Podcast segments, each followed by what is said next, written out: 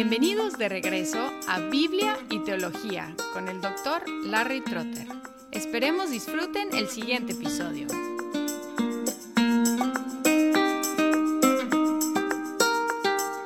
Una de las cosas que aprendemos a hacer cuando nos convertimos a Cristo es dar un testimonio personal. Y es parte de ser un testigo. ¿Qué hace un testigo? Dar un testimonio. Un formato de dar un testimonio personal es muy sencillo. Mi vida anterior, cómo conocí a Cristo, y mi vida como cristiano. En el texto en Gálatas que vamos a considerar hoy encontramos algo de este formato, aunque vamos a ver solamente la primera parte en este episodio. La primera parte del testimonio de Pablo es su vida antes de ser cristiano, y lo encontramos en Gálatas 2, 11 al 14.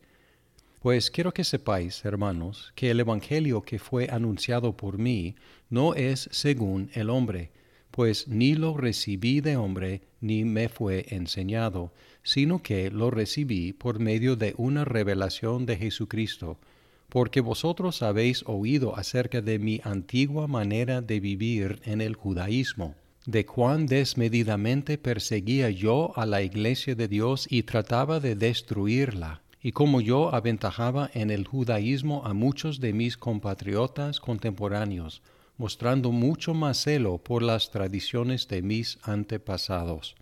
En el resto de capítulo 1, los versículos 11 al 24, Pablo defendía la declaración que hizo en el primer versículo, que es, Pablo, apóstol, no de parte de hombres, ni mediante hombre alguno, sino por medio de Jesucristo y de Dios el Padre, que le resucitó de entre los muertos. Esta declaración de su apostolado que recibió directamente de Jesucristo y de Dios es el enfoque de esta historia, este testimonio personal. Porque en el once él dice, pues quiero que sepáis, hermanos, que el Evangelio que fue anunciado por mí no es según el hombre. Así retoma su defensa de su apostolado.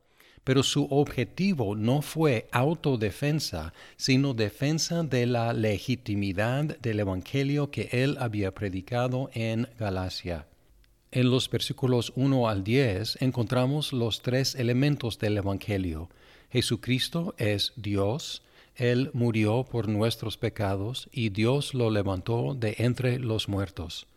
Y para defender la legitimidad de este Evangelio tenía que comprobar que Él había recibido el Evangelio directamente de Jesucristo, no de hombres. Y la forma de su prueba fue testimonio personal. En el versículo 12 dice, pues ni lo recibí de hombre, ni me fue enseñado, sino que lo recibí por medio de una revelación de Jesucristo. Pero antes de describir esta revelación, él regresa a su vida anterior, y es el enfoque de los versículos 13 y 14.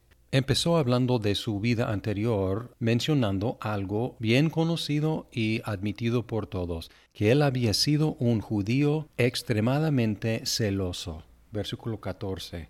Y como yo aventajaba en el judaísmo a muchos de mis compatriotas contemporáneos, mostrando mucho más celo por las tradiciones de mis antepasados y su celo era tan fuerte, tan grande, que él violentamente trató de exterminar la iglesia cristiana, lo cual admite en el versículo 13.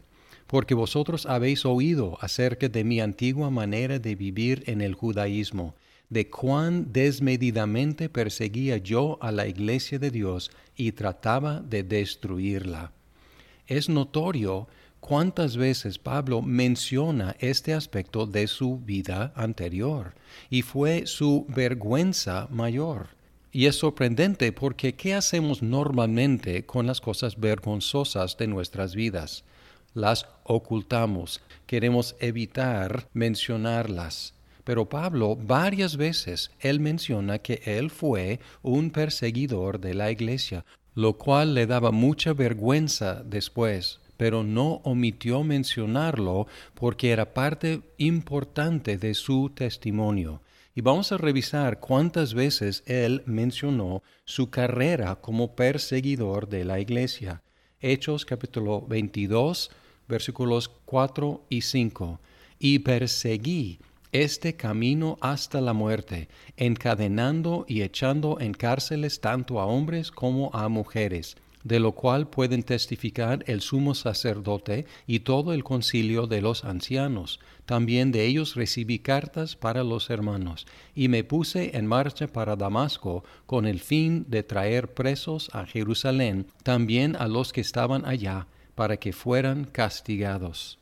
Otra vez en 1 de Corintios 15, versículo 9 porque yo soy el más insignificante de los apóstoles, que no soy digno de ser llamado apóstol, porque perseguí a la iglesia de Dios. Filipenses 3, 4 al 6. Yo mismo podría confiar también en la carne. Si algún otro cree tener motivo para confiar en la carne, yo mucho más circuncidado el octavo día, del linaje de Israel, de la tribu de Benjamín, hebreo de hebreos, en cuanto a la ley, fariseo, en cuanto al celo, perseguidor de la iglesia, en cuanto a la justicia de la ley, hallado irreprensible. Y luego por última vez en primera de Timoteo 1.13 donde dice, aun habiendo sido yo antes blasfemo, perseguidor y agresor. ¿Por qué mencionó tantas veces su vida anterior?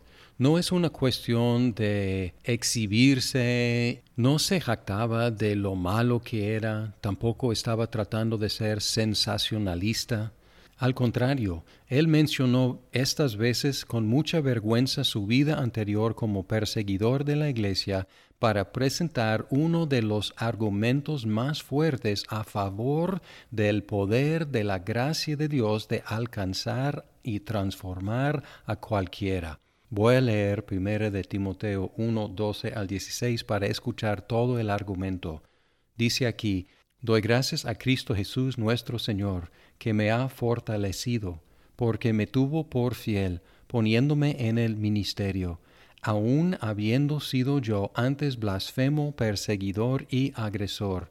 Sin embargo, se me mostró misericordia porque lo hice por ignorancia en mi incredulidad. Pero la gracia de nuestro Señor fue más que abundante con la fe y el amor que se hallan en Cristo Jesús, palabra fiel y digna de ser aceptada por todos. Cristo Jesús vino al mundo para salvar a los pecadores, entre los cuales yo soy el primero.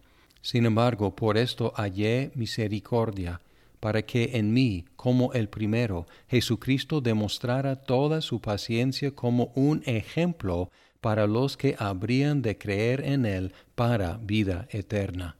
El argumento es, si Dios pudo salvarme a mí, el peor de los pecadores, Dios puede salvar a cualquiera.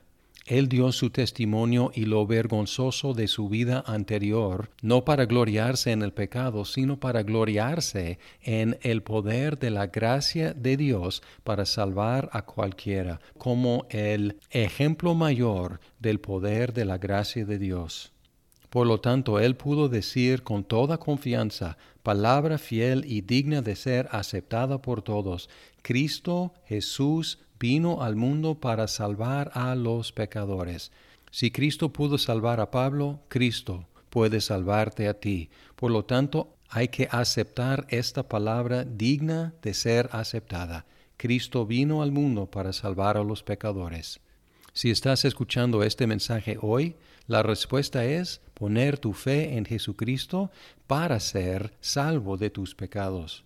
Y como ya hemos visto qué hizo Jesús para que seamos salvos de nuestros pecados, Él se entregó por nuestros pecados y Dios lo levantó de entre los muertos. Es un mensaje digno de ser creído y el único mensaje que nos puede dar la salvación.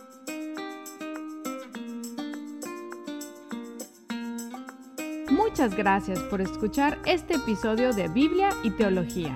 Esperamos que el programa sea de provecho para su vida. Hasta pronto.